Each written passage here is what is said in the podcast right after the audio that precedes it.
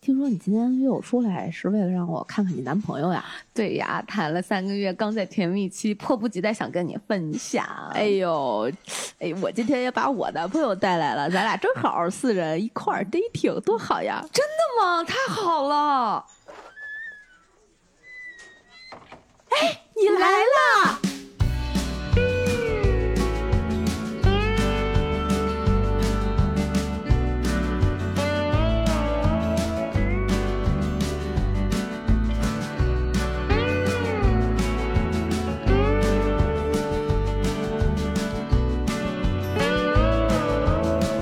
大家好，这里是《葵花宝典》，我是呃 来不了的小石，我是已经走了的娃娃。哎呀，已经走了可还行？刚才小片大家听明白了吗？我我我觉得你们如果认认为开门同时走进来两个人，你们可能想多了。哎呀，故事必须狗血，两个人多没意思呀，必须得是同一个人。这进来仨人哇！哎呀，这是我们今天呃，因为就是又发现了一些身边的故事，身边的奇人异事，然后可以给大家分享一下的。这个故事呢，嗯，往不太政治正确的方向说，是一个不太好的故事，但我们竟然没觉得他哎，然后还觉得他。哎，所以大家看标题应该也知道，我们跟一个渣男做了朋友。然后渣男因为档期的问题，所以 没来，本人没有到现场现场说法。真的吗？他到底会不会来到现场呢？五四，人间有真情，人间有真爱。好，不逗了，不逗了。先让那个娃娃分享一下他这个渣男朋友是一个什么样的故事。对我先说一下渣男这个人嘛，就我们管，我们就管他叫渣男了，是吧？就就就代称叫渣男，就叫渣男吧。我觉得其实行为上也确实有点渣吧。啊，那就叫渣男吧。对，但是我确实不无法掩藏住我对他的喜欢，就是因为他就是他他跟我侄子一边大。哎呀，你侄子哪一年的？啊？属猪的是哪一年的？九七九五吧，九九五九七吧。我我还真我我不知道哪年的。九八年是属九八年是虎年嘛？虎，呃，牛就九五九五九五九五吧，九五对，所以他今年是二十七岁。你侄子都九五年的？对我侄子九五年的。天哪！对，然后所以当因为也是他是老吴的哥们儿，嗯。跟老吴也算忘年交了，对，然后渣男，对，小伙子呢长得很精神哦，然后也是比较就在身上有一种嗯放荡不羁的那种痞气，嗯，但他不沾坏，你就你看到他不是那种痞坏痞坏的，就是稍微有点吊儿郎当，然后但是痞痞的那样子。林雨申。林雨申谁啊？啊，你不知道啊？那啊不就零零零后的词儿别说给我听啊！一个一个一个演员也是大叔的那种，哎不不不是那种那种，他还没有到王一博，对不起，还不是王一博，看至少看上去比较乖，嗯对，哦，然后这渣男不是，嗯，完了呢，就是跟他一起吃过饭，踢过球，也聊过天儿，也去过他家，嗯。就是在这个交往的过程当中，因为每次都是老吴都在嘛，我确实对这个男孩，就每次我都管他叫大侄儿，哦，他他每次都管我叫嫂子，但我每次叫大侄儿，所以就有朋友问啊，愣占便宜，对，不是，就就有老吴的哥们问说，哎，你俩这啥辈分啊？我说我们俩各另各的，嗯嗯啊，就是我说因为他跟我侄子一边大，我每次看他我就会很亲切，是。有的时候我们大家一起玩嘛，然后他就会跟我一起在旁边嗑瓜子儿。吃橘子，冬天，然后就聊，就是我会觉得他有一种迫切，也不能说迫切想跟我谈心，但至少就是能够跟你很亲近，也不亲近，就你知道，像我这种吸渣体质啊，就是，就是大家有时候一个眼神你就懂，他可能是你那一挂的人。啊，你好磁铁，对对，然后呢，就会他可能愿意跟我聊，嗯。嗯，完了，但我呃，我认识他应该有一年吧，嗯。之前不太熟，从去年的下半年开始，嗯，才熟悉了起来。嗯，觉得小伙子人不错，呃，乍看乍一看上去就是那种女朋友众多。当时啊，一年之前，海王，呃，对。然后我老逗他嘛，我说呀，这个以前我不知道什么情况，我老说，我说呀，你今天带哪个女朋友出来？他说，哎呀，嫂子，你别这么说，我就一个女朋友，就是说话都是那种啪啪的，哎，那种就特别懒洋洋的。然后。结果有一天，我们就刚好在一块儿吃烧烤。啊，之前有一次打台球嘛，然后下午我们是晚上那个打台球，然后打完台球大概九十点钟吧，啊，吃个夜宵，对，吃个烧烤。打台球的过程当中呢，带了一个长发美女，那都是去年差不多十二月份的事儿了。嗯嗯，带了一个长发美女，你知道我这人比较脸盲，嗯，然后呢，我就就就就见过一次，然后吃烧烤，大家就都。她正好女孩坐我斜对面，嗯，我都看得那么清楚了，但是回头第二次见她，我还是把她忘了，就是不记得那种。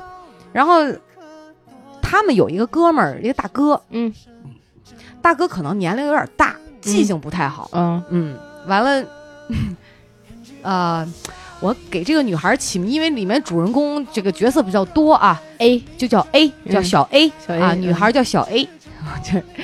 这个大哥，嗯，就看见第二次，我们又看见小 A，也是去打台球，隔了大概两周吧，一两周的样子，这大哥就主动过去，可能就是想表示一下热情吧，就说：“哎，小 B，你来了。”哎呀，那女女女孩当时小 A 就很尴尬，说：“嗯，谁是小 B？” 嗯。然后大哥，哎呦呦呦，对不起对不起，认错人了啊！然后回头呢，就是等着小 A 走了之后坐下来，然后这个渣男就说说哥，你咋回事？你不能瞎叫，你知道吗？说这弄回来是都是事儿，对，关系很紧张。说这个跟我闹呢，嗯。然后这大哥就说不对呀，你上次带来是这人吗？我记得中这不是他吧？说你不是你也不能说呀。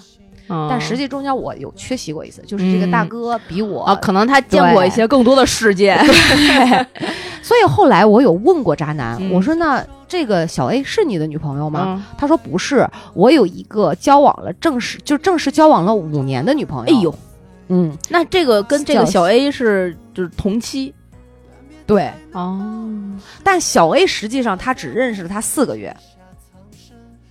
那对渣男来讲，可能也算长了吧？对，算长了。然后他跟他这个正式的女朋友啊，呃，我们叫小小小小弟吧。嗯，C 呢？C B C 单一会儿单独说叫小弟吧。小弟小弟，这个小弟呢，他交往了五年，然后比他大个大概四五岁的样子哦，三十多岁啊。嗯，之前有一次我们在一块玩的时候，这个渣男就跟我讲，哎，我说你怎么也从来不见你带你正式女朋友嘛？他说，哎呀，最近就是在闹矛盾。嗯啊，我说怎么了？我说是你们俩住一起吗？他说对啊，同居有几年了嘛。嗯，我说怎么回事？他说他想结婚。那这么长时间，肯定呀。他说我不想，我说是，我说人家可能比你大五岁，想结婚有这想法也很正常嘛。我说不过呢，我真的说实话，我跟他讲的也是个人，就是非常认真的一个建议。我说三十岁之前，男生啊，还是不要太过于就及早的就去想这个结婚的事儿。我说你反正自己评估，对啊，你也别耽误人家。如果你要是真的不想的话，他说啊啊，我知道。你看得出来，就是二十七岁正当年的时候，你想让他稳定是不可能的。是他要管住自己，这也是不可能的。是。结果我以为故事到这儿可能就差不多了，可能只有小 A 嘛见过两次。嗯。但是有一天去踢球，嗯，哎，怎么又换了一个人？嗯，这次就是那种卷发，因为那个小 A 是黑长黑长直发。嗯。我就不敢说话了，我就怕我这个上去说，哎，小 A，你是不是烫头了？在哪儿做的还挺好，脸做的都不一样，就妆面可以。对，我就我就怕给人说错了。嗯，后来嘛，也是带着小 A，而且很奇怪啊，我们没有说，就是正是，因为我们在一起吃饭次数也不多。我去接他们的时候，基本上他身边也没有什么女孩跟他一起吃饭。嗯，我有一次是去接老吴，嗯，他跟老吴正好一块儿一块儿都出来，嗯，然后呢。走到我面前还说呢，说嫂子，你知道吗？刚才你们家老公说，哎，我媳妇到了吗？我媳妇跟我说她到了，在哪儿啊？说 嫂子，我都把你认出来了，我一看你的鞋，我就知道那是你。说可以离了啊，就是你老公连你都认不出来了。嗯，然后我说，那你妹子呢？他说，哎呀，没在。然后他就说：“要不要去我们家？现在还有点时间，刚好旁边小朋友想去他们家撸个猫，养了五只猫嘛。”啊，我说那就去呗，就聊了一会儿。去了他们家之后，他们家没有沙发，就是客厅属于猫的。然后我们就坐在椅子上聊，我就非常好奇，因为老吴正好也在嘛。嗯哼，我就跟他就八卦了一下他的感情史。嗯，我说其实我对你已经有一点好奇了，只不过一直没有坐下来去。细问一下你的这个。我说可能因为以前不是说熟到能够去问，我说怕有一点冒昧和唐突。我说你会介意吗？他说我不介意啊，你问呗。我说你这个除了你跟我讲的小弟谈了五年，我说我为什么我在这个房间里面没有发现小弟的这个身影东啊对啊东西痕迹啊什么的？他说怎么没有？你看厨房一大堆烘焙的东西，我一大老爷们儿我会做烘焙嘛，就他们家桌子上那一个乱就没有一个空地儿那种。然后他说这都是他的东西。我说那你们俩现在分了？我说分了。哎呦，他说嗯呐。五年就这么分了，五年就分了。我说为啥？他说还是上次跟你说那个原因。他说我不想结婚嘛。哦，人家等不了也正常，能理解。对。然后我说中间有什么别的故事吗？就是你知道，男人他不属于，就是他不属于那种会娓娓道来。哎，对，就是老是就是我挤一下他答一下。对。然后呢，老吴就嫌我在旁边问的多，但我实在是很想知道他的这个内心的感受和他的想法。就是一个男人在他的这个呃这个。怎么说？怎么讲？就是大好时间啊，可能没到最好的时候。欢迎大家收听今天的《五军有约》。就他内心是怎么想的？为什么他会有这样的情感史？因为你也知道，我有被渣男渣过的经历啊。我就当然了，是截然不同的两种类型。是啊，然后我就非常想知道另外这种类型是是怎么一个情况。然后他就跟我，我就问他，我说那呃，小 A 现在还来吗？嗯，他说嗯嗯，偶尔尔的见啊，最近也有一些局语。我说为啥？他跟我讲了一个故事。有一天，嗯，小 A 在家跟他一起在家，嗯，然后小 A 在家里撸猫。他说晚上大概八九点钟的样子吧，嗯，他呢就去了他们家地下车库。地下车库很大，我忘了他是说他玩飞盘还是玩一个类似什么滑板之类的东西啊？就线下九零后、零零后特别喜欢的。嗯，他说我在玩儿，这个时候呢，他就接到了一通电话。嗯哼，哦，小 B 打来的。哟，就是大哥叫错那个。小 B 打来的，说：“喂，你在哪儿呢？说怎么了？说我我在车库玩呢。说哦，那你能上来一下吗？当时，当时，他说当时我就就整个人都不好了。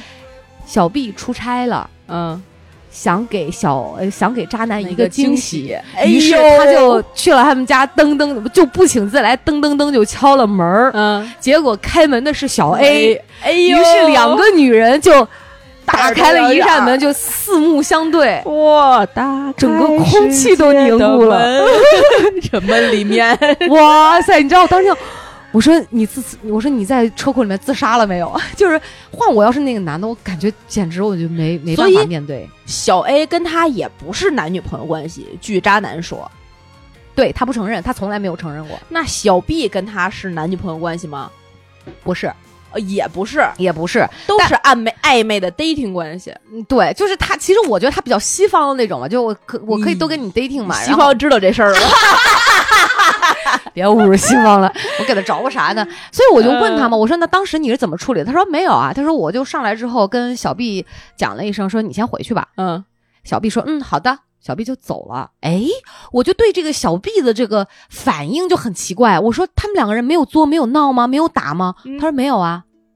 小 B 说：“我还要给别人惊喜，我先走了。”不是，他说：“呃，我他说，当然，小 B 走了之后，那天晚上，小 A 就跟这个渣男就就当肯定是梨花带雨在哭嘛，啊，然后可能也在想说这个呃，要么你就跟我正式在一起，嗯，要么咱俩就不要再撇干净啊，然后这对你兑现之前跟我讲的什么是是买什么车，是什么摩托车，是什么这么好玩摩托嘛，就这种的嘛。”后来渣男选择了哦哥，OK，再见，走吧，就没再联系。那我说小 B 现在你跟他有联系吗？他说对啊，他说一会儿你看当时我们不是在他家嘛，他说一会儿小 B 就来，然后就 那小 B 要跟他明确关系吗？也没有要求渣男跟他明明确关系。小 B 最神奇，我觉得最神奇的一个点是啥？就是世界上真的存在这样一种女生，就是当然渣男是知道的哦，就是渣男知道小 B 的这个心理，嗯，小 B 能接受。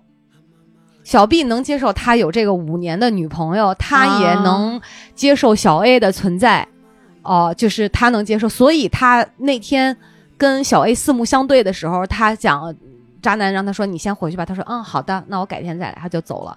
所以那天晚上我们聊天的时候，我就亲眼见到了小 B 来逗猫，哇塞，对。然后渣男跟原话是这么跟我讲的，我说你觉得他什么心？他说他觉得他自己能熬到转正。小小他说小 B。对，所以他能接受。但是我现在在想，就是你说一个女人如果真的喜欢一个男人，她你说小 B 看到眼前那一切的时候，你说他心里舒服，那是不可能的，不可能。对，嗯。但小 B 想，哼，钮祜禄氏之臣，哎，你跟我小 B 在这里，你跟我想到一块儿去了。就我觉得也是。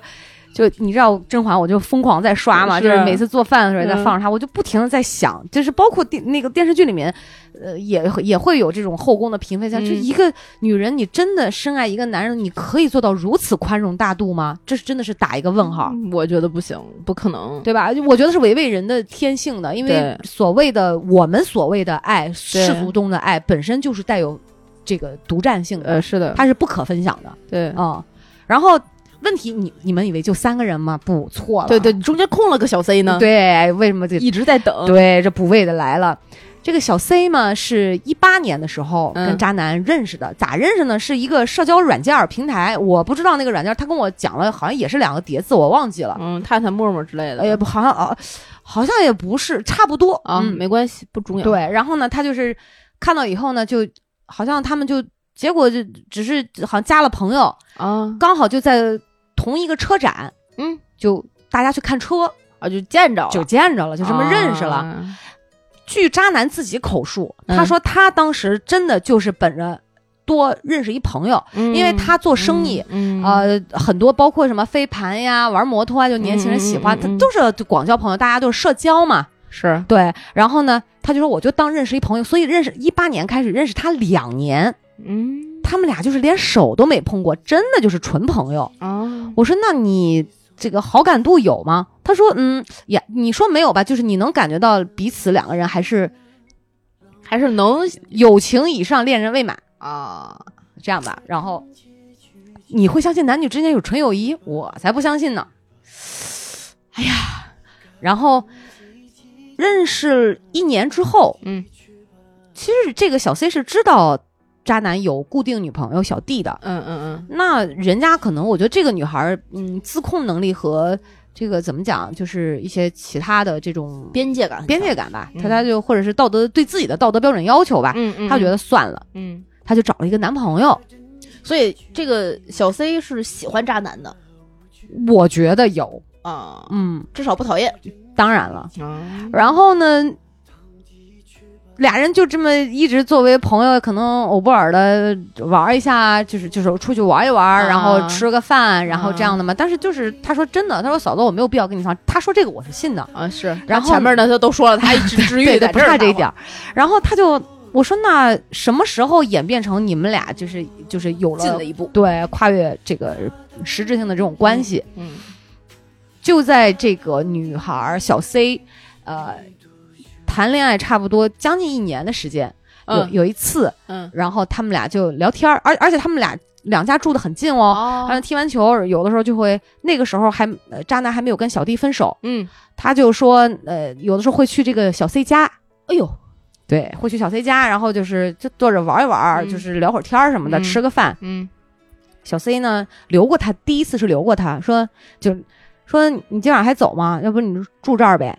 哦啊，他说不行，但所以这个渣男他从来他有固定女朋友，他就不在外面留宿的，他是要回来的，回家的。嗯嗯，所以也就是小弟为什么这几年一直都就是跟他同居在一起，两个人也相安无事。嗯，然后呢，他俩结果这个渣男就跟小 C 在聊天的过程当中，嗯，然后小 C 就问他说：“你跟你女朋友谈了这么多年也不结婚，嗯，那干嘛不分手啊？”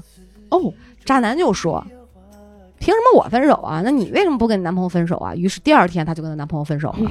就 我刚才说回那个问题，她肯定喜欢渣男，然后小 C 就分手了。对，哎呦，对，哎呀，好痛心疾首呀！哎呦，然后分手之后呢，那这个意图就很明确了嘛，很明显了嘛。所以有一次，就是小弟在家，渣男的故正式女友在家，嗯，然后有一天晚上，渣男就。没有回家，哦，就留宿在了小 C 那里。于是第一次的时候呢，小弟还没有发现，嗯，以为出去忙。对，然后但是他就问他说：“你昨你从来不会不回家啊？那你昨儿在哪？”他就找了一个理由，就搪塞过去了。但是第二次，他又没回家，而且这两次间隔时间并没有很长。哦，于是小弟就知道了。嗯，女生的第六感，对对对，就就肯定是两个人之间有过这些对话呀、问啊，就知道了。知道以后呢，说那既然你是这种态度，人家非常迅速的收拾东西就走了，就搬走了。啊，那个小弟还是个明白人的，小弟的年龄确实也是明白人的年龄了。对对对对对对，放在那里了。所以，我觉后来我问他，我说你伤心吗？我问渣男，我说你女朋友，他说嗯，会有点难受、伤心。他说，但是也。男人嘛，他说就也还好，嗯，所以在我去年知道他跟那个女，就是我当时问他嘛，我说你跟女朋友是这样的吗？你你后边踢了碰了，我会觉得很麻烦，嗯，但是我觉得他很游刃有余，对，熟能生巧，对，就游刃有余。我相信啊，他可能没有跟我讲的，就目前已过了这么长时间，他以他交朋友的速度和效率，嗯。可能还会有新的人出现。最诡异的是，我见过他跟小 C，我觉得他并没有那么喜欢小 C，而且我也敢肯定，小 C 不会是他最终的那个女朋友。就两个人一看不是一路人，就是女的可能会很很舔、很迷妹哦，但是渣男并没有那啥。所以，我那天在渣男家里，我就跟他聊，我说我并没有道德谴责你的意思，我只是想了解一下你的这个情感经历和你为什么这么想。我说你觉得，就他有时候也会开玩笑管自己叫渣男，包括我们周围朋友也会管他叫渣男。但是很奇怪的是，就他为人确实不错，然后大家真的都挺喜欢他。哎，我跟你讲，所以我就但我就会谴责我自己，你知道吗？怎么了？真的很奇怪。当你说说这个人是渣男的时候，他大概率是个暖男，而且这个人会照顾身边的人，方方面面非常仔仔细细。嗯，所以我最开始、最开始、最开始认识老王的时候，以为他是个渣男。当然，他说他不是，就是一般有当渣男是要有一些资本的。对，然后。嗯，我就觉得这个渣男吧，怎么讲，他也很热心，确实。但是哥长嫂子长这样叫着吧，我们可能是说感情这个事儿，毕竟是人家私人的事儿，跟我们没关系。我所以不应该谴责他吗？不不应该不跟这种人交朋友吗？所以你们俩还在就是觉得这个人还行，可以跟你们一起做朋友，大家一起玩儿，也没有对他心里产生一个。就你怎么能这样？比如说上次我们说的另外一个游戏人生的男主角，你就会非常明确的在我这里发发表一些，哎，觉得他怎么能这样？你知道我向来都是恩怨分明、黑白分明的人。对对对对对。但这个人就是嗯，知道了，这个人我真的不讨厌，而且我不会因为就是我不知道是不是因为他二十七岁，就是他有这样年轻的时候有这样的经历，值得被原谅。我觉得我什么时候道德标准这么低了？所以那天我就抱着这个问题，我就问老吴了。嗯，我开车的时候，我说为啥？那老五咋说？他说：“你有一个点没有想明白。”嗯，我说啥？他说他不是为了骗感情而骗感情，啊，他也是喜欢这些人是吧？他这个意思，就是怎么讲？就我这么说吧，我认为他就是渣男。其实他怎么讲？就是他了解游戏规则啊，他可能也是按照游戏规则在玩儿。嗯哼，那我觉得。甚至说他也会有一些自私的想法，就是这些自私想法，在我的这个理解范围内，我是理解理解得了的啊。你们玩过同一场游戏，这话不能让老吴听。哎呀，哎逼！而且我总是我我跟渣男原话讲的是啥？我说你不要这么着急定下来说你要结婚，嗯，你要去经历人生，可能我们就要允许年轻人犯错，可能在这么一个。也许真的就是他很情感迷茫的时候，他就是会有这样一些混乱的行为。嗯，但是我有跟他讲，我所以，我一开始说，我说如果你不不想结婚，你就跟小弟讲明白，嗯嗯，就不要结婚。但我确实是不认同他。那肯定，大家想想看嘛，这五年当中不可能没有交集，一定是这三四三四个五个人里面，他是有前后交交交集的嘛，一定会有的。嗯，对吧？那都可能还没说上。一夜情呢？对对对对对，哦，那嗯，对吧？就是大家脚后跟想一想，我说我就人我又问老吴，我说为什么你们男人都会是这样的吗？他说不不不不不，他说我说你有同时这样吗？他说没有，我说他撒谎，不敢说有吧？我说你撒谎，他但是他给出了一个他从男性角度看到这个所谓渣男的这个心理，他说我觉得渣男就是内心还是很迷茫，他在找自己，就是他还他们还没有找到自己。你认同这个说法吗？但我当时信了百分之六十。嗯，找自己我不太认同。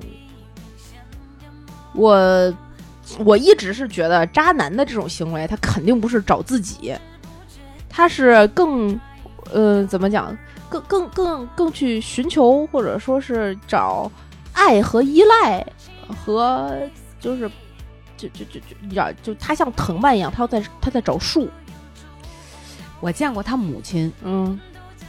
就是我看我我我只是非常礼貌性的叫了一声，我说阿姨好，嗯，呃，然后母亲呢就是非常正常的一个母亲，嗯，但是我从母亲的眼睛里面就看到了，就是你知道日常，嗯，就是那种妈妈对儿子的嫌弃啊，就是那种就就是又嫌弃又发自嗯又发自内心的疼爱的那种那种眼神儿，就是那种就。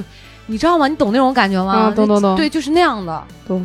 我我就是，可能我感觉他妈是不是也会为，就是觉得，哎呀，这个儿子我真是管不了，就是可能也会很担心。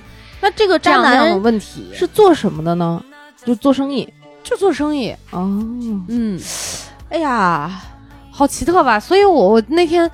我说不行，你来我们节目现身说法一下吧。渣男没有档期，我们问过了，渣男非常的忙。今天渣男可能还去寻找他自己的小艺。哎呀，最近我没在听他，也没见他，也没听他说有小艺。然后，但是就是一种海王，但是你又没有办法觉得他的海是脏的。那你说，我这这个也是问题，也回归到我自己哈。是我被扎过，嗯，我身在其中的时候。嗯，我是相当之难受的，呃，当然，我是非常嗤之以鼻、唾弃，用灵魂在唾弃这种行为的。嗯，可是我为什么会跟这种人交朋友？我我觉得啊，事不关己，高高挂起是有一定道理的，是吧？就是你知道他的这个这些个方面对你也不会有太多的呃影响，是好是坏，其实没有什么。关系主要，我跟他这个他说的这四个女朋友都不认识。如果有其中是一个我的好姐妹，完了，我可能炸锅了，这个男的就要遭殃了。对，因为我在你这儿听过了多少从女性的 那那一侧，比如说小 A、小 B、小小 D、小 E 的这种人是你的朋友的情况下吐槽他们老公的故事啊，对对啊，那样的时候你就是丢丢丢丢丢丢，是这样的。但是你。当这个男的是你的朋友的时候呢，你会发现，嗯，哦呀，所以我一下就对我曾经被扎的那个对象，嗯，就是扎我的那个对象，就就觉得啊，其实没啥。我跟你说，人类的悲喜真的并不相通，对，太太不相通了。对，嗯，我觉得男人也是一个非常奇怪的动物，嗯，不累吗？对。但是他们可能真的不累，我觉得他也没有走心，那肯定没有啊，那肯定没有。而且男，我我不我们不能这么树立男女对立的标签啊。那我觉得就是这种感情经历比较丰富的人，只能这么说吧。感情经历比较丰富且且且且且多元，呃，平平行线比较相交的，就拥有自己元宇宙的人。但是我们真的不鼓励这种行为，我觉得还是还是要认真对待感情。对对对对，当然，但这些人可能也有自己的，就像你刚才说，有自己的游戏和游戏规则。嗯嗯，你们如果就是双方都认同这场游戏，那都带着这个所谓游戏的心态在在在在在 play，我们也没有办法指责他们。那当然了，就这种事情还是很私人的。但我就说，小 C 真的就他。你说他遵守这个游戏规则，他是是遵守游戏规则，还是真的喜欢，还是怎么样？我突然觉得这个女孩也也也好能忍。嗯，哎，你发现没发现？你说完这个故事啊，我我突然就觉得我们这个事情可以往这儿呃聊一聊，稍微引得远一点。嗯，就现在这个很多呃明星也好，公众人物，但凡分手了、离婚了，爆出了一些在男女关系上面的丑闻，嗯，这个全网唾弃，对对吧？我们不说这种是行为是好的，我们也不敢说，对。但是，呃的同时，他的作品就会全网下架，啊，对对吧？嗯，这个就像是你知道这个人是渣男，那你同时发现自己想要跟他做朋友一条路，咵断了，是一样的感觉。嗯，然后你说这个为什么我们对这个故事里的渣男没有那么大的说讨厌啊或干嘛的，或者甚至很平常心的？那就像现在，比如说，呃，这个呃，某潮牌主理人，某潮牌陈姓主理人，哎呀，太难了！这在我这说了这个名字会会不知道呀，不知道呀，风风风险有点大呀。某潮牌陈姓主理人的故事，这个这大陆不就已经将将其摁在黑小黑屋里了吗？但是他在一些其他的呃地区。也非常也过得很好，而且有些小道新闻也能看到他的幸福生活，但依旧到现在，有些人对他念念不忘的唾弃，有些人念念不忘的对他，就反正每个人的心态都不一样。那我提个问题，我觉得这个纯属就是咱俩这个怎么讲，就是探讨没有什么标准答案啊。大家如果我们俩的想法或者意见跟大家相左，不喜勿喷，就是啊，你纯属留言留言，对你刷一下我们数量。你讨厌陈姓助理人吗？我不讨厌，你喜欢他吗？我也不喜欢，他就是一个普通人，在我这儿。我喜欢哦，真的，嗯，就是喜欢他长相和作品是吗？我是不不不不不，他有啥作品啊？不就是什么特警新人类那种电影？就是当然了，呃，包括什么《无间道》这些嘛，就是你能看到，也许如果他一直在那个圈子里的话，可能一陆陆续续打磨演技，不停的有这个作品，我觉得可能也许会不一样，说不定是影帝，也也也说不准嘛，对吧？可是我真的从来没有对那件事情，因为那件事情对他这个人有特别过分的这种抨击和批判。说实话，我也没有。说实话，我是吧？我我倒不是说这个这个事情就是说跟我没关系。他当时在香港开新闻发布会的时候，向不能说全球吧，至少在香港对公众鞠躬认错道歉这事儿，嗯。我就也没 get 到那个点，就是是为啥他为什么要跟公众道歉？那又不是他丢扔的电脑，又不是他放出来的照片儿，呃，道理大家都懂，至少我是能理解的。我喜欢他是因为我觉得他是一个挺有个人魅力的人。嗯，是，嗯，私生活就不评论，跟我们也没有什么关系。如果说他的作品，比如他的歌哈，或者什么的，就是我只是。听他的歌而已，嗯嗯，那你能说就是，你说人家私生活有对吧？有这些瑕疵，嗯，你不能说这个人灵魂就是肮脏的吧？嗯嗯嗯。然后那跟他的作品，当然我觉得会有很多人就认为这两者是有关直接关系的。嗯，呃，朋朋友们不好意思，给家属开了个门，我们回来了 啊。就刚才聊到陈姓主理人这个事儿，对我我是反正。这个事情也过去很久了，然后到现在就是类似的事情层出不穷。我觉得陈姓主理人的这个事件，如果是呃怎么讲，只是在陈姓主理人这个边界里面，包括很多现在的明星也好，或者说是公众人物也好，或者身边的朋友，哪怕是素人，你在网上发出一些类似于，就比如说这个渣男的故事。呃，因为我们的节目大火，然后被爆出来，然后被人肉到了，那这个人一定会被全网抨击的。你想象一下，打个比方啊，就就是咱们今天说的这个渣男的故事，嗯，对吧？能想象。你聊到这儿，我突然觉得我刚才那二三十分钟的观点啊，很有可能被人骂死，你知道吗？这咱哎，我跟你说，你想浅了，就是人觉得我三观不正。不不不不不，你想浅了，怎么了？我们后边二三十分钟的观点才会被人骂死。好吧，我我反正只要这个事情，我觉得就是我不我不能说现在大家是闲的，但是每一个公众人物，我们都因为就是网络信息的传播透明化、高度高速的，你能够得到很多人的一些，其实跟他这些人的艺术作品和其实你喜不喜欢他没有关系的事情。相关的这些信息，比如说有一些呃艺人他吃了什么，喝了什么，坐了什么车，穿了什么衣服。比如说他呃是离婚了，是结婚了，跟他们家有没有吵过架，是继承了遗产没继承遗产，是生了一胎、二胎、三胎，是不是男孩女孩？嗯，其实跟我们一点儿关系都没有。对，那就是一个日常的八卦。你愿意用它出来，大家就是咱们咱们俩信息透明，我们都知道某某 A，比如说他最近生了小孩儿。哎呀，真可爱呀！哎呀，真好看呀！真是随这个不随那个，聊一句就是一个非常浅的日常的八卦，对，就过去了。对，是填充咱们日常生活的，这从古到今都是这样，也也没有什么问题。但是就是因为我们这些网络信息有点太发达了，太透明了，而且这些人和你是真真实实在互动的，是有互动的。那有一些可能，比如说原来某陈姓主理人那个时候，我们没法跟这个人互动，嗯。他也不可能在他自己的社交媒体上回复这个评评论什么什么的，可能再往前还有一些，就是我们不能说老戏骨，有些嗯老呃年纪比较大的艺术家，你说他们年轻的时候个顶个全都干干净净、清清白白吗？那不可能，不可能。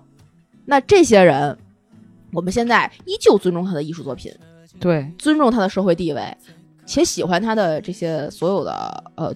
既往的所有的这些作品，嗯，哪怕现在可能这个某些人爆出来一些什么，可能我们也知道一些苗头，心里大概也有一些不太对，就是清晰的名字，但我们还也不太影响他的对他的剩下的作品的观感，对对吧？对。那么我就觉得有两方面的问题，嗯，第一个就是我们的边界感越来越弱了，嗯。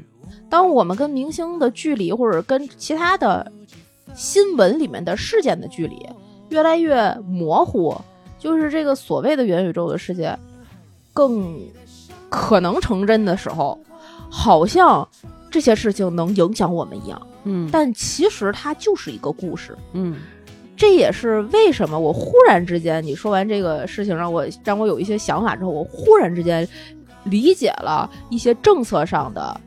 某些，比如说不太倡导什么什么事儿，然后打压了一部分什么什么样的人，比如说一些 idol 可能不太容易，还像原来一样那么去往前做偶练习生啊等等的这样的一些，就是因为这个边界对现在的年轻人已经建立不起一个高墙，让他们知道那是那不是真实的生你的生活，嗯，他的这个生活的认知有的时候可能会因为嗯这种。其实很间接，但又看似很直接的方式方法变得，呃，异想天开。所以你发现没？新闻上现在所标明的劣迹，就我一开始跟大家说的这个故事，嗯，我个人实际就作为朋友来讲，我 OK 哈。嗯嗯。但如果他是一个明星或者是艺人的话，一旦这些事情被爆出来，那就是劣迹艺人。对，什么？各大代言对合作厂商啊，什么各种节目，你会发现那些解约的合同、赔偿的合同就如纷至沓来。是的，对吧？所以我能理解啊，我也认同。对，就是因为它的影响力是完全不一样的。对，但同时有一些可能算不上艺人的人，嗯，呃，就是一些普通人，嗯，因为某些事情啊火了啊，就火那么一。一段两段的，但他的影响力也在那一段时间达到了艺人的高度。有这样的事儿吗？有有有，比如说，呃，打一个不恰当的例子啊，觉得这跟那个什么没关系，它可能是一个社会事件。就比如说阿里的那个事情，哦，那个官司，对，就类似这样的事儿。这样的事儿，这个事儿如果没有被炒到网上，或者他没有这个渠道，不能说这个事儿不好，会会对这个事儿有好的或者负是是好是坏的影响，这个我们不好说。我我们也不太。改，因为我们也不了解里面到底。我确实不了解这个事儿。对对对对对，但是这种普通人的事情在网络上的发酵，对对对，大面积的曝光是曝光是很有的。那这两个人本身本人跟这个涉案的这个人本人后期，他的他的生活，我那是巨大的影响。我感觉就很难再恢复到以前了。对，这个是这是我刚才想到的第一个问题。第二个问题就是，嗯，这个边界感不仅是我们跟这个呃。公众人物或者公众事件之间的边界感很模糊了，那这个人本身你该去关注他的他的作品和他生活之间的边界感也非常模糊。怎么说？就我们在呃喜欢某人的艺术作品的时候，嗯，我们可能因为一直，比如说某一个女明星 A 一直在演戏，演的特别好，你特别喜欢，或者她长得好看，特别特就是在你的审美点上，你就特别喜欢。但是，一旦有一天你看到了一个小道新闻，说他可能是被哪个大老板包养的，你一下子有可能就会不喜欢他既往的所有作品。有些有是有这样的人的。哎，你一说这个哈，我可能就是心里面会，就是那种，你看，就是就这种咂嘎嘴的感觉，一下子就从心里面是。而且你知道前段时间就《向往生活》这个节目不是一直在播嘛？嗯，啊，近些年可能最近也没有那么像第一季、第二季有新鲜感了。确实热度下来很多，对对对，也没有什么看点。对，然后招商也不太容易，再加上今年疫情各种情况下都很难。嗯，但是他这个节目还在做，然后是大环境也不一样了。那么。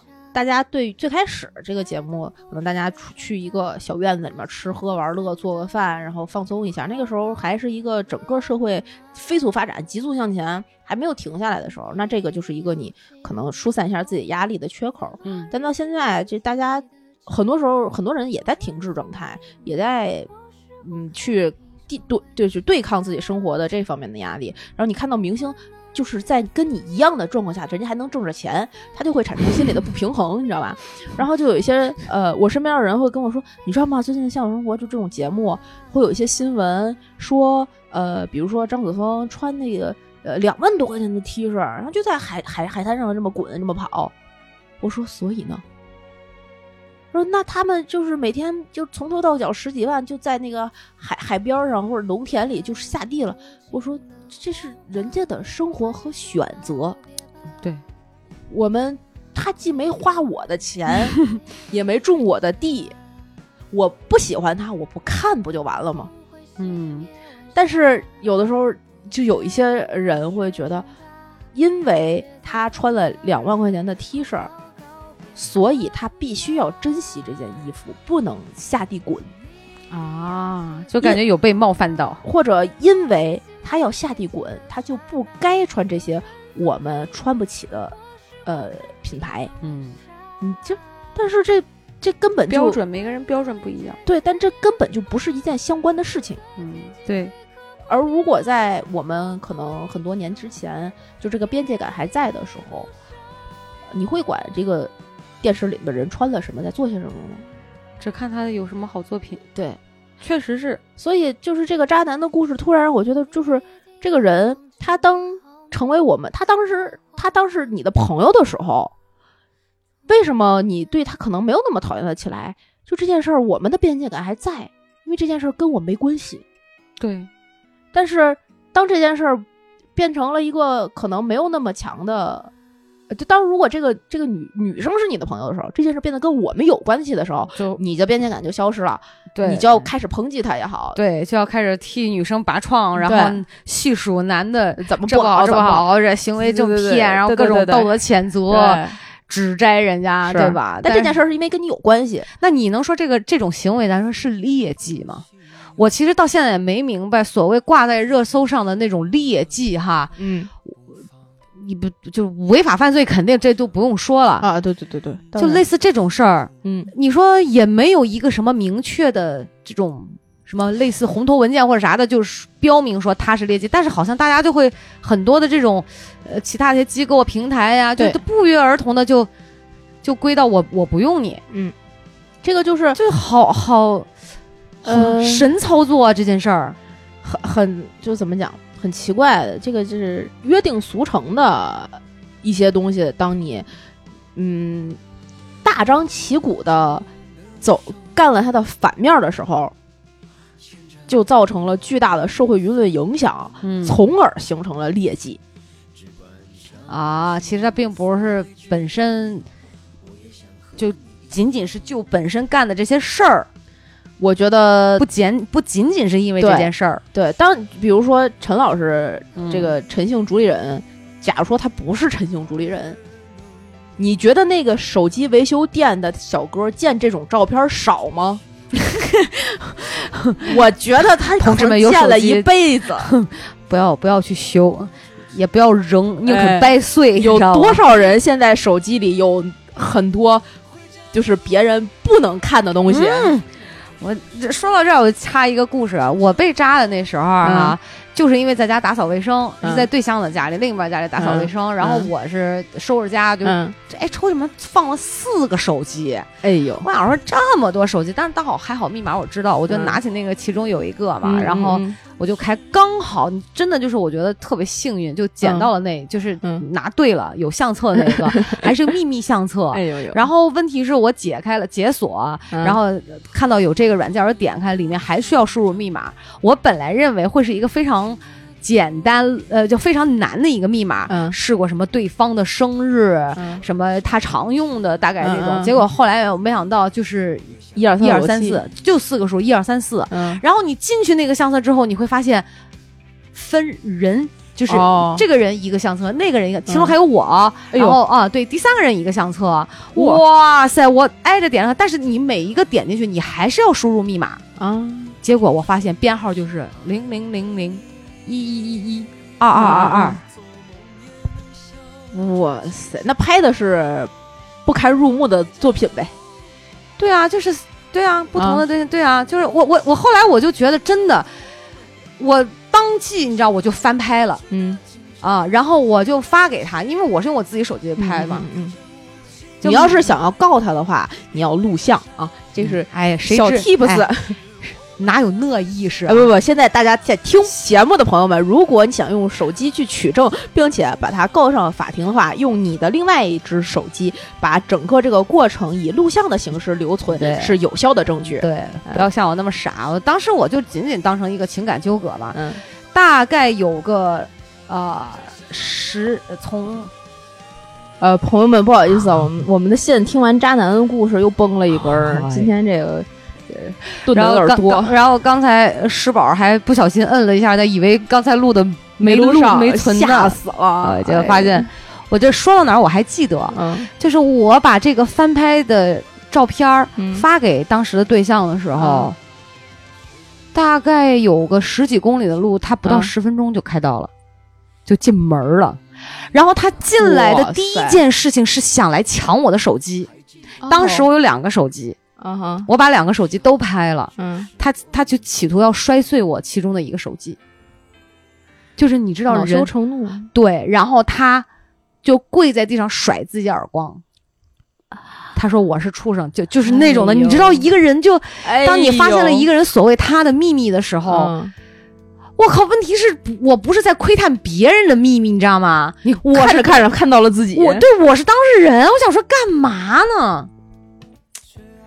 呃，但是但是陈姓主理人那个，如果如果是男女双方全部同，因为我不记得他当时是什么模样。如果是男女双方全部同意的，我觉得这个问这个事件是本身本事件本身是没有个人对于人家个人来讲是你们愿意怎么玩怎么玩。对，但是如果是男女双方只有一方知情的话，你就可以告他。对我完问题就我是完全不知情的，可是我看另外两个应该是知情的。哦，配合看镜头是吗？Yes，哇塞，这就是我当时就觉得，你知道，哇，怎么世界是这样的吗？我就觉得我自己特别，你知道，你会有一种被人耍了的感觉。嗯，你知你会知道，他长期是这样，他一直在骗你，他从来没有改过。嗯，所以我现在这个朋友吧，嗯，就是虽然我们管他叫渣男，对。虽然就是所谓的这种，就像明星艺人，也许他们如果有这样的行为会被打上劣迹，嗯，但对于我来讲，他真的跟我曾经被扎的，就扎我的那个对象，嗯，我觉得就是是不一样的感觉，对，因为你不在其中，你只是听别人的故事，有的人共情能力就很强，然后有的人可能就没有，不不，就如果说我曾经是受害者的话，按道理来讲，我应该对。渣男就是现在这个渣男，他故事里面出现的这些对象，嗯嗯，有相同的感受，嗯，对吧？嗯。嗯，但我确说实话，我确实没有，我不知道是不是因为这小孩儿，就是渣男，确实人这个不错，人真的好奇怪，你发现没？就是你说这个，我会我会突然意识到，就是我们对朋友也好，对自己也好，对故事也好，永远是双标的，没有人能够做得到，做得到就是从一而终，知道吧？就是内外合一，太难了。分自己人和别人，而而且举也分身份。举一个非常就是可爱的例子，当你是呃一个儿媳妇的时候，然后你可能会抱怨这个那个这个那个这个那个。啊，当你是婆婆的时候，你会说你得这个那个这个那个，嗯，对，就明明是从同一条路上出来的，对，但是就完全不一样，对，标准也完全不一样，而且都是你自己，对，嗯，就是因为身份不一样了，角色会转变嘛，对，然后包括你对身边的这些人，但有的人可能有对，比如说共情能力强，或者他呃很清，或者是对某些事情比较清晰，有自己的坚持的人。在一些事情上，他就会非常的执着。那比如说这个事情，有一些可能，嗯，对出轨也好，或者对渣男非常非常敏感，或者是对女生共情非常强的人，就会抵触这个人。我觉得也是，嗯，就人不一样。但我们大家有的时候，反正就会把“渣男”这两个字叫到他脸上，说：“哎，渣男。”就会是这样，把变成了调侃，因为他的私生活跟你们没有关系。对，哎呀。所以有的时候，所以你知道，你往往别人的问题，你引到自己这儿的时候，你会开始问：为什么我自己就就像我来的时候，我就跟你讲嘛，就为什么我会跟一个渣男做朋友？而我明明是曾经真的被渣过的，对呀，而且是可能呃比这更不堪的人，为什么呀？但我就真的是觉得这个小孩就是那种，哎呦。可能他比我之前扎我的那个人要要好好，就是没有没有那么恶劣吧，行为上可能没有那么恶劣。我只说也许是也许啊，都是猜测，不知道。可能如果我要知道的话，也许我会当面直接就就喷他，我可能会直接会说，嗯，对。哎呀，好神奇啊，人真的好神奇，是吧？所以所谓有一些劣迹的东西，就这个，我们总是在讨厌一个人的时候喜欢他。哎哎，为什么呀？你你想一想，你真的喜欢的人，你永远都有一些你讨厌他的点，一定会有，不然你不会喜欢他。你讨厌你讨厌的人的身上，你也有一些喜欢他的点，大概率是这样的。这个我在老吴身上就发现了，对我都那都不只是讨厌了，就是讨厌和喜欢的反义词，其实都是无无感。对他的对立面，你讨厌憎恨，对你讨厌也不是对着一定会喜欢，喜欢也不是，就是对这个人没有感觉了，爱咋咋地。哎，对对对对对对对。但你你喜欢这个人的时候，你一定也讨厌他。对，确实是。哎呀，会有一些点呢，在这里喊话一下，老吴，你你讨厌你媳妇啥？你大胆的说出来 啊，没有关系。他跟我讲过，哦，真的，他讨厌你啥？专制吧，呃，能唠叨吧。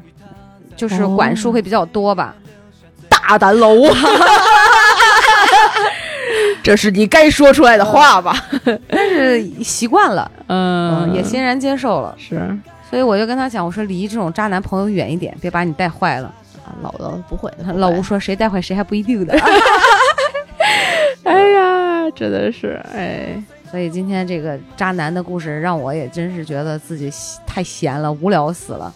怎么会去打听？我真的是专门拿着备忘录去打听，不是去打听，就是他一边说，我一边在记。因为人名有好多。欢迎收听《五军有约 》，这里是你的好朋友娃娃。然后我也真的有去采访他。哎，我说你邀请他来上节目，大家听听听听，这葵花宝典录的容易吗？断两回、三回还得修线，是不是就意味着告诉我们这期节目别播，还得买线，还得装上？你知道我们还得喝点水，这我们啊口干舌燥，就为给你们讲故事。